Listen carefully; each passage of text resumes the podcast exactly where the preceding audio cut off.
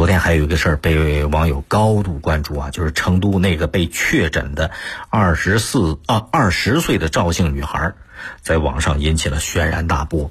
哎，大家知道成都被确诊的是四个确诊，一个无症状感染者，为什么只有这一个姑娘被高度关注了呢？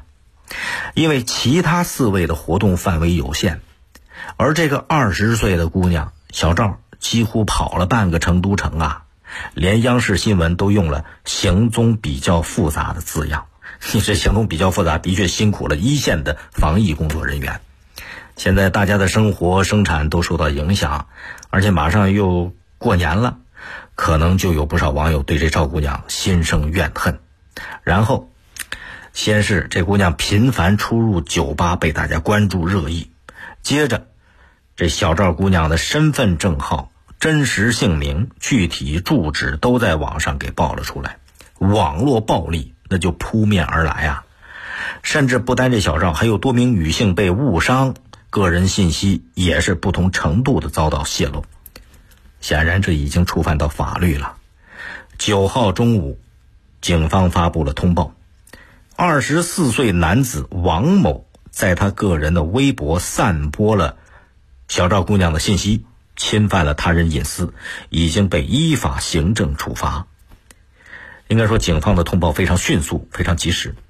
可是，通报里边还留下一个小疑问，就是这个王某啊，他又是怎么知道赵姑娘的那些信息的呢？这也得有个解释，避免一些无端的揣测。